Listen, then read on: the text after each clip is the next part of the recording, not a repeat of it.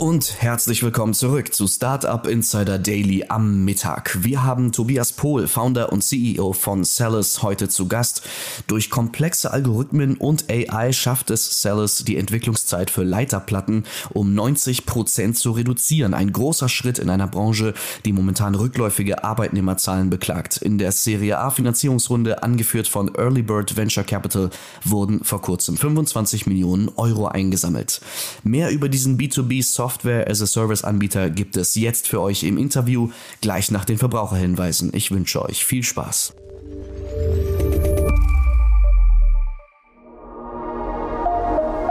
Werbung Langfristige Kundenbeziehungen und bessere Umsätze? Dabei unterstützt dich Sandin Blue als Multichannel-Marketing-Plattform. Denn hier verwaltest du deine gesamte digitale Kommunikation an einem Ort. Von E-Mail und SMS-Marketing über Chat, Automation und CRM. Du erreichst deine Zielgruppe immer genau dort, wo sie sich gerade aufhält. Als europäischer Marktführer mit deutschem Serverstandort setzt Sandin Blue außerdem auf allerhöchste Datenschutzstandards und ist absolut DSGVO-konform. Mit dem Gutscheincode Startup Insider 2 2022 kannst du einen Monat lang das Premium-Paket kostenlos nutzen.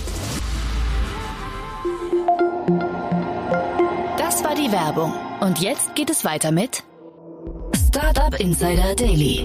Interview. Ja, ich freue mich. Tobias Polis hier, Founder und CEO von Cedos. Hallo Tobias. Hallo, Jan, freut mich. Ja, freue mich auch sehr, dass wir sprechen und erstmal Glückwunsch zu eurer ja, so doch sehr beachtlichen Finanzierungsrunde. Vielen Dank. Ja, äh, erzähl doch mal, für die, die euch noch nicht kennen, wir hatten euch ja hier neu schon mal thematisiert, aber für die, die euch noch nicht kennen, erzähl doch mal, was ihr macht. Es ist ja schon recht, recht besonders, würde ich sagen. Ne? Genau, wir sind schon in einem für, für Startups relativ ungewöhnlichen Bereich, äh, in der äh, Elektronikbranche, in der Elektronikentwicklungsautomatisierung, wenn man, wenn man genauer reinschaut. Ähm, das heißt eigentlich eine Industrie, mit der jeder tagtäglich Berührpunkte hat. Ich meine, alle Geräte von einer Kaffeemaschine bis zum Auto und einem Smartphone. Überall ist Elektronik drin. Es gibt fast keine Produkte mehr, die nicht auf, auf Elektronik aufbauen. Und äh, in jedem von den Geräten sind kleine Elektronikbauteile drin, Platinen mit äh, dazugehörigen Komponenten. Und die muss irgendjemand entwickeln. Ähm, und das läuft aktuell recht manuell ab. Das heißt, Ingenieure wühlen sich durch Datenblätter, zeichnen Schaltpläne ähm, um, wenn sie Pech haben, dann auch festzustellen, dass die Bauteile nicht mehr auf Lager sind. Ähm, und das ist genau der Prozess, an dem wir ansetzen und automatisieren. Mit uns können Ingenieure beschreiben, was sie erreichen wollen, welche Funktionalität sie haben wollen. Und wir finden automatisch die passenden Bauteile und erzeugen Schaltpläne und Platinenlayouts und können damit ähm, von einem Entwicklungsprozess, der normal, nehmen wir mal ein Beispiel, 200 Stunden dauert, können wir runterbrechen auf ein bis zwei Stunden. Ist ja irre. Aber das, das klingt jetzt gerade so, du sagst es so selbstverständlich, dass das geht. Ich finde, es klingt äh, also total abgefahren. Lass uns doch mal vielleicht irgendwie so ein, so ein gängiges, ich weiß nicht, ist ein Smartphone ist ein gutes Beispiel oder was würdest du sagen, ist ein gutes Beispiel, um mal zu, den, den Prozess zu erklären, wie ein Ingenieur jetzt sich beschreibt, was er will? Ein Smartphone ist natürlich sehr high-end, da wird es dann schon echt kompliziert. Aber nehmen wir mal äh, eine Kaffeevollautomaten. Das wäre so okay, cool. mittlere Komplexität. Ähm, und im, im, Wesentlichen kann man sich vorstellen, da ist ähm, eine Elektronik drin, die vom Netzstecker die Stromversorgung nimmt, Spannungswandler hat für die Motoransteuerung von dem Brühgruppenarm, für den Motor der Kaffeemühle, für das kleine Display, das man vorne dran hat, ähm, das Heizelement. Im Prinzip hat, haben die Platinen alle Ein- und Ausgänge, die man bei uns im System beschreibt. Das kann man sich vorstellen wie ein, wie ein Blockdiagramm, ähm, wo man in jedem einzelnen Block Parameter angeben kann, um das genauer zu spezifizieren und die Blöcke miteinander verschaltet, um im Prinzip den, den Informationsfluss darzustellen. Und wir erkennen das und sagen dann, hey, für die Schnittstelle zum Heizelement braucht man die und die Leistungsspezifikation des Bauteil oder die Schaltung kann das erfüllen, finden das und kombinieren das zu so einem Gesamtsystem, das das im Prinzip komplett abbilden kann und finden dann, erstellen dann im Prinzip diese Bauteilliste und exportieren die Schaltungsinformationen in native Formate, wie es der Ingenieur gewöhnt ist, in den normalen CAD-Tools Und von da ist dann der Handover, wo es in die Produktion geht, wo es, sagen wir mal, in eine Optimierung gehen kann, ähm, wo im Prinzip wir wieder uns an die existierende Welt anknüpfen, kann man sagen. Und das heißt, auf abstrakter Ebene ist für euch erstmal jedes Gerät gleich? Genau, rein, rein ähm, von dem, wie unsere Technologie funktioniert, ist das eigentlich egal, ob man jetzt das Smartphone entwickelt oder ähm, die Kaffeemaschine. Die Anforderungen werden ganz anders sein, die Lösung wird eine ganz andere werden. Aber rein von der, von der Technologie, die darunter steckt, ist der, das Prinzip immer gleich, weil am Ende des Tages, ähm, das ist Physik, das ist nicht, das ist nicht Magie, äh, das ist folgt äh, Regeln der Elektronik. Ähm, und die sind in jeder, in jeder Branche gleich. Und jetzt hast du vorhin auch schon gesagt, ihr habt die quasi die Schnittstelle zur Bauteilliste, also ihr gebt eine Bauteilliste raus, dann kann man doch wahrscheinlich in dem Moment sogar auch schon eine sehr genaue Kostenkalkulation äh, anstellen, oder? Genau, das ist sogar sehr, sehr üblich, dass das direkt im Auswahlprozess mit einfließt. Ähm, niemand kann in einem Vakuum arbeiten, wo Kosten keine Rolle spielen.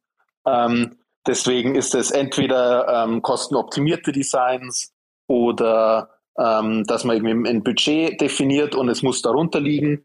Äh, das heißt, wir nehmen Kosten als Auswahlkriterium mit in die, in die Auswahl hinein ähm, und dabei auch, sagen wir mal, natürlich deutlich, deutlich mehr Spielraum haben, ein Optimum zu finden. Ähm, wir bewegen uns in der Industrie, das ist nicht ganz intuitiv, aber ähm, es gibt ungefähr 600 Millionen unterschiedliche Bauteile.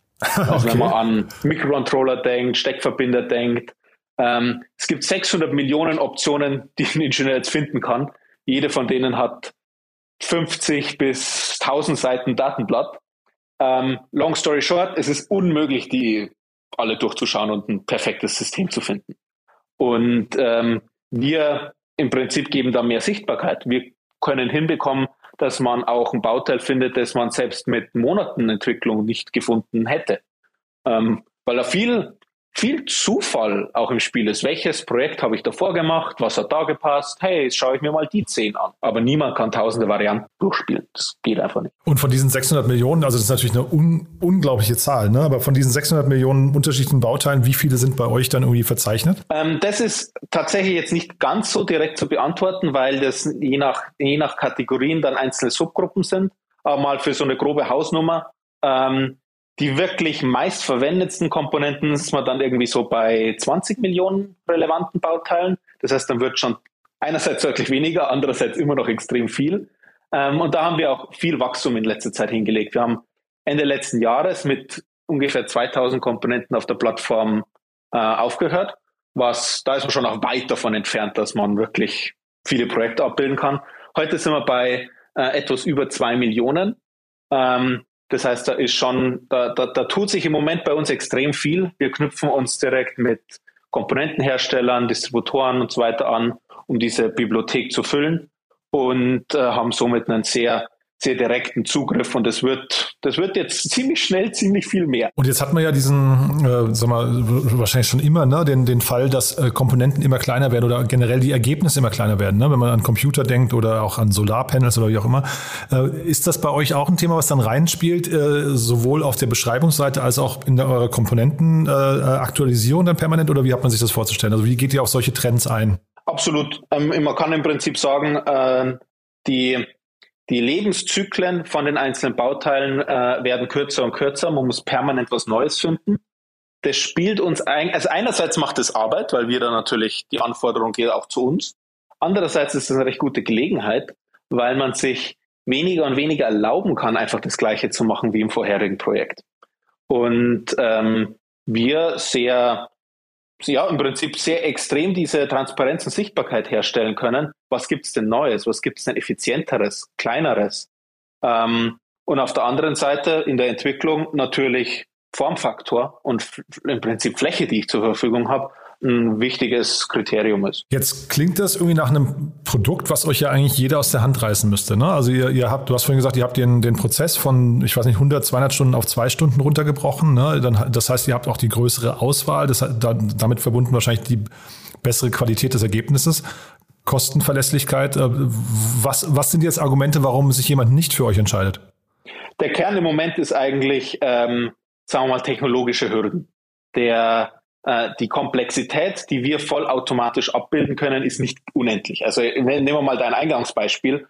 Ähm, das neue Mainboard vom nächsten iPhone, das werden wir jetzt morgen nicht hinbekommen. Ähm, das ist technisch möglich, da kommen wir definitiv hin. Ähm, aber nach mit dem aktuellen Stand äh, von unserem, unserem Produkt geht das nicht. Das heißt, wir haben klare, äh, sagen wir mal, Machbarkeitsgrenzen. Deswegen ist auch jetzt ein großer Teil von der Finanzierung für uns wieder Produkt weiterbringen, noch äh, mehr können, noch komplexere Anforderungen erfüllen können. Ähm, und das Zweite ist äh, Integration in den Markt, mehr Komponentenpartner, mehr abdecken können, weil das sind im Moment unsere Limitationen. Ähm, noch nicht für alle die perfekte Lösung haben, noch nicht in, mit jedem Problem umgehen können. Ähm, und das sind so die Punkte, wo es wo, wo noch am meisten hängt ähm, und sich jetzt im nächsten Jahr noch bei uns am meisten tun wird. Wo ist denn bei euch jetzt die Grenze? Weil du hast jetzt gerade schon gesagt, dass man nicht im Vakuum operieren möchte. Man möchte also quasi die Preise in der Produktion schon kennen. Aber eigentlich, was ihr ja wahrscheinlich dann irgendwann auch könnt, durch die, äh, sagen wir, durch die Verknüpfung mit Komponentenherstellern und so weiter, könnt ihr doch wahrscheinlich auch die Verfügbarkeit zum Beispiel auch ähm, irgendwie darstellen, irgendwann mal, ne? Absolut. Verfügbarkeit wäre so ein klassisches binäres Kriterium, sage ich mal. Nicht verfügbar heißt, will ich gar nicht sehen. Ähm, weil äh, das ist so ein, das ist eigentlich gerade aktuell in dem, im aktuellen Chipmangel ein Riesenthema, dass ein Entwicklungsprojekt fertig ist und dann ein paar Monate später gibt es das Bauteil nicht mehr. Das bedeutet aktuell ähm, ein komplettes Redesign. Nochmal, nochmal an den Schaltplan reingehen und neu machen. Und äh, für uns ist das, ist eigentlich wie in der, in der Softwareentwicklung. Für uns ist das ein Recompile mit einer neuen Library. Ähm, und dauert je nach Komplexität fünf Minuten. Interessant, ähm, ja weil man einfach dann sich die, die Welt drumherum verändert hat, die Bibliothek verändert hat und ein neues Ergebnis gefunden wird. Na, ich versuche so ein bisschen eure äh, quasi auch spätere Marktposition ähm, zu verstehen, weil eigentlich ist das ja eine super spannende Schnittstelle, an der ihr seid, oder also eine sehr mächtige Position, oder? Ihr könnt ja dann tatsächlich auch, was ist diese ganzen Komponentenherstellerbeziehungen, könnt ihr ja quasi mitmanagen eigentlich, ne? Genau, man kann sagen, wir werden wie ein, zu einem Lead-Generator, der den einzelnen Komponentenherstellern ähm, im Prinzip den Design-Win zuspielt. Wir sind derjenige, der am Schluss entscheidet, welches Bauteil landet in einem, in einem Schaltplan. Natürlich zusammen mit dem Ingenieur entscheidet. Das ist wie, wie eine Suchmaschine. Nichts hält dich davon ab, auf Seite 17 zu gehen. Ähm, macht man halt in Realität doch nicht. Ähm, aber wir zusammen mit dem Ingenieur beeinflussen am Ende, welche Bauteile gekauft werden. Muss man wahrscheinlich ein bisschen aufpassen, wenn das auch Teil von eurem Geschäftsmodell wird, ne? bei, bei, weil du die Suchmaschinenanalogie gerade ansprichst. Da wird ja dann auch oben angezeigt bei den Paid-Anzeigen, der, der am meisten bezahlt. Und das wäre ja wahrscheinlich in eurem Fall eigentlich kontraintuitiv, ne? Das machen wir ganz explizit nicht. Wir wählen nach hart technischen Kriterien aus und sortieren nach technischen Optimierungsfaktoren. Ähm, technisch im weitesten Sinne, das kann jetzt auch Kosten sein, ähm, aber nach Zahlen, nach, nach Fakten. Ähm, irgendwie, sagen wir mal, unterschiedliche Positionierungen durch unterschiedliche das, wir haben das noch nicht mal. Aber irgendwelche Partnerschaften in dem Sinne, dass man irgendwen besser platzieren würde, das ähm, wäre wär für uns im Bezug auf, sagen wir mal, einen Ingenieur, der wirklich uns als Standardentwicklungstool verwendet, die müssen schon, die wollen die technisch beste Entscheidung finden und auch selbst noch die Hand am Steuer haben und, und eine, eine, wirklich vollständige, vollständige Auswahlfreiheit haben. Du hast gerade von Filtern schon gesprochen. Sind denn so, sagen wir, ESG-Kriterien oder sowas bei euch auch eine Filteroption? Ich frage jetzt mal sowas wie Kobalt, Kongo oder oder ähm, was gibt's da, Sambia oder sowas, ne? Sind das irgendwie so so Dinge, wo ihr auch äh, quasi Filter aufsetzen könnt, könnt sagen, wir möchten auch grüne Produkte oder oder äh, nachhaltige Produkte produzieren, wo dann bestimmte Sachen ausgeschlossen werden? Was wir jein, was wir nicht können, ist hinterfragen, wo was hinter den einzelnen Produkten steht oder hinter den einzelnen Bauteilen steht. Aber was wir durchaus machen können und machen, ist nach Zertifizierungen gehen. Ähm, so der, ja, der absolute Klassiker wäre in, in unserer Branche wäre ROS zertifiziert zum Beispiel. Das ist, dass kein Silber drin ist. Ähm, und andere ja, Schwermetalle. Ähm, das ist sowas, das ist einfach ein ein binärer Parameter. Ja, nein. Äh, das ist jetzt einer von den Parametern, die niemand anfasst, weil das will man nie. Ähm, aber solche Punkte kann man da durchaus mit reinbringen. alles, was ähm, in der Bibliothek als Fakt abgelegt ist und somit auch eine gewisse Zertifizierung hat, ähm, kann als Parameter verwendet werden. Jetzt haben wir gerade über das Geschäftsmodell schon so ein bisschen gesprochen und auch über die Dinge, die ihr nicht machen wollt, aber sagt doch mal vielleicht, wie ihr euer Geld verdienen möchtet. Ähm, wir, wir haben immer sehr stark die, die zwei Seiten. Wir stehen ähm, in, einem, in einem zweiseitigen Modell, wo wir auf der einen Seite ähm, für die tatsächlichen Anwender, für die Ingenieure und Firmen, die wirklich Elektronik entwickeln, ähm, ein Entwicklungstool zur Verfügung stellen. Und das ist auch eigentlich der, der Kern von dem, was wir machen. Was wir ähm, mehr und mehr anbieten und sagen wir mal, der, der rein, rein nach Umsatz sogar größte Teil von unserem Geschäft ist, ist die äh, Partnerschaften mit, mit Komponentenherstellern, mit einem großen Distributor, ähm, dass man sich im Prinzip in, auf der Seite integriert.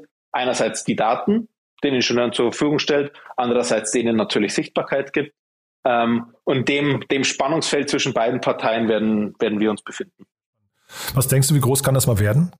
Naja, wenn man mal anschaut, wie groß äh, der, der Markt um uns herum aktuell ist, es werden im, äh, um die 300 Milliarden pro Jahr für Elektronikentwicklung ausgegeben und ungefähr 1,4 Billionen für Elektronikkomponentenverkäufe. Wir, wir haben aktuell das Potenzial, dass wir da wirklich der, der, der Major Player werden. Wir verändern gerade die Industrie, so wie es die ersten Compiler in der Softwarewelt in den 60ern gemacht haben. Ähm, das heißt, das kann schon einen sehr üppigen Teil von dem nahezu grenzenlosen Markt abgreifen, weil die Elektronik ist, wir sagen häufig so der Hidden Champion der Technologien, ähm, ist überall, ist riesengroß, aber keiner denkt so richtig dran. Ähm, und deutlich, deutlich größerer Markt dahinter, wie man, wie man häufig denkt.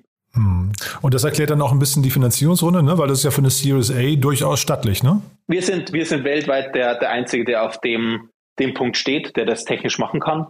Ähm, und na, wenn man ehrlich ist, nahezu grenzenloses Marktpotenzial.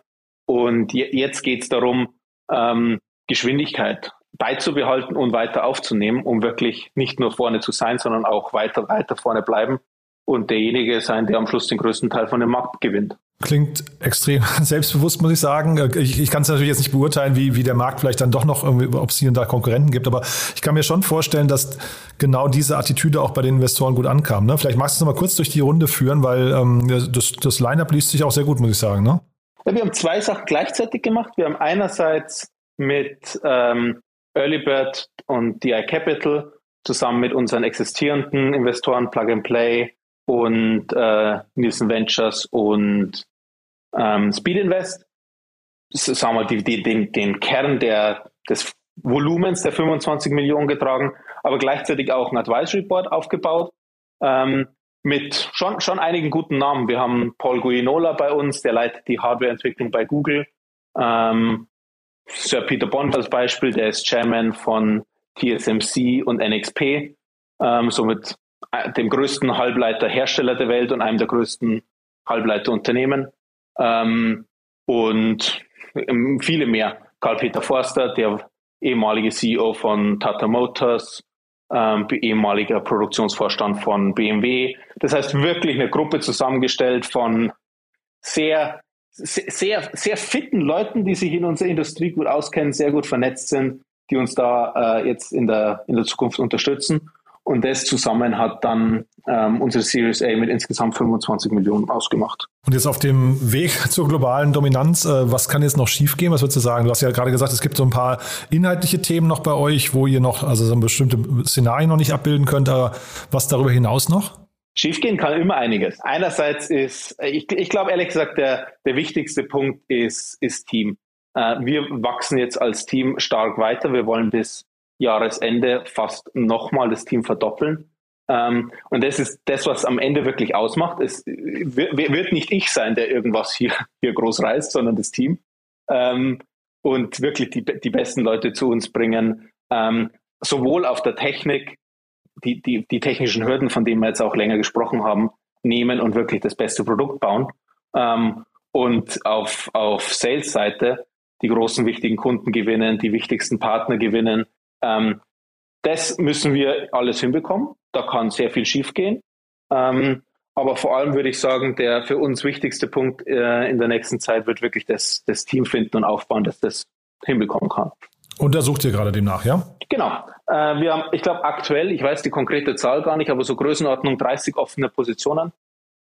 Ähm, wir sind äh, aktuell knapp 50, wollen bis Jahresende knapp 80 werden. Ähm, waren zu Jahresbeginn 30. Das heißt, da schon nochmal einen großen, großen Sprung hingelegt.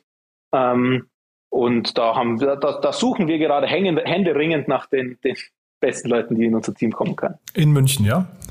Genau, in München. Äh, aktuell sind wir, wir haben ein paar Leute full remote, aber der, die größte Mehrheit vom Team ähm, ist in München. Wir wollen nächstes Jahr einen zweiten oder vielleicht sogar einen, zwei zusätzliche Standorte, also insgesamt drei aufmachen.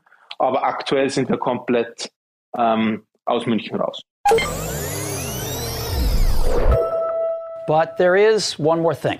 One More Thing wird präsentiert von OMR Reviews. Finde die richtige Software für dein Business.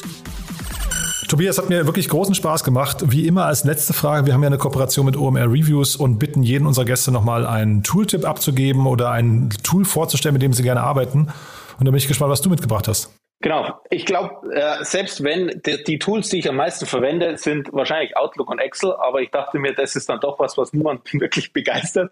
Ähm, und wollte auch was nehmen, was ich trotzdem per, per, permanent vor meiner Nase habe. Und bei uns ist äh, eins der wichtigsten Tools äh, MetaMost. Das ist eine im Wesentlichen eine äh, Chat-Lösung wie eine Kon Konkurrenz zu Slack, könnte man sagen, ähm, die man aber selbst ist mehr eine eigentlich gedacht für größere Enterprises. Das heißt, man kann sehr viel ähm, auf sich selbst anpassen, sehr viele Schnittstellen zu anderen Tools bauen. Es gibt äh, Integrationen in alles Mögliche und haben da so unser unser Kernkommunikationstool in der ganzen Firma äh, eigentlich darüber abgebildet. Ähm, und das ist so, ich, äh, ich würde mal sagen, neben, neben den langweiligen Office-Tools wahrscheinlich das Tool, was ich am meisten verwende. Ist, äh, glaube ich, sogar Open Source, ne, wenn ich es richtig in Erinnerung habe. Genau, man kann es ähm, entweder ja, im Prinzip als gemanagte Lösung direkt von MetaMost haben oder sich komplett selbst drum kümmern, selbst gehostet, ähm, alles selbst machen. Das haben wir auch so gemacht. Ähm, Jetzt stellen wir es wahrscheinlich um, aber das war komplett für uns somit sogar komplett umsonst bisher, ähm, weil wir uns da um die Infrastruktur selbst gekümmert haben. One More Thing wurde präsentiert von OMR Reviews. Bewerte auch du deine Lieblingssoftware und erhalte einen 15 Euro Amazon-Gutschein unter moin.omr.com/insider. Tobias, hat mir großen Spaß gemacht. Danke, dass du da warst. Ähm, weiterhin viel Erfolg. Äh, tolle Runde. Ich bin, also, ne, bin gespannt. Wir, wir bleiben in Kontakt. Da könnte ja noch was Großes kommen bei euch, ne? Vielen Dank. Ne? Auf bald dann. Tschüss. Bis dann. Ciao. Startup Insider Daily. Der tägliche Nachrichtenpodcast der deutschen Startup-Szene. Vielen Dank an Jan Thomas und Tobias Pohl, Founder und CEO von Sellers, für das Gespräch. Sie sprachen anlässlich einer Serie A Finanzierungsrunde in Höhe von 25 Millionen Euro. Wir sind heute Nachmittag natürlich wieder für euch da. Da steht ein Interview mit Gabriele Giancola, CEO von Kibi an. Für den Blockchain-basierten B2B-Belohnungsmarkt Kibi gab es 4,8 Millionen US-Dollar in einer Seed-Runde. Das Geld soll das globale Team vergrößern und neue Märkte erschließen. Mehr dazu heute bei uns um 16 Uhr.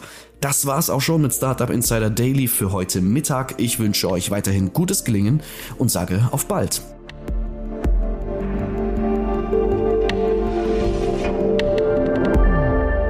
Das war Startup Insider Daily, der tägliche Podcast der deutschen Startup-Szene. Falls dir der Podcast gefallen hat, gib uns doch bitte 5 Sterne bei Apple Podcast und hinterlasse eine kurze Rezension. Damit hilfst du uns, diesen Podcast bekannter zu machen. Und natürlich freuen wir uns, wenn du deinen Freunden, Bekannten und Kollegen von diesem Podcast erzählst. Abonniere Startup Insider Daily noch heute auf Spotify, Apple Podcast oder Amazon Music oder in deiner Lieblingsaudio-App.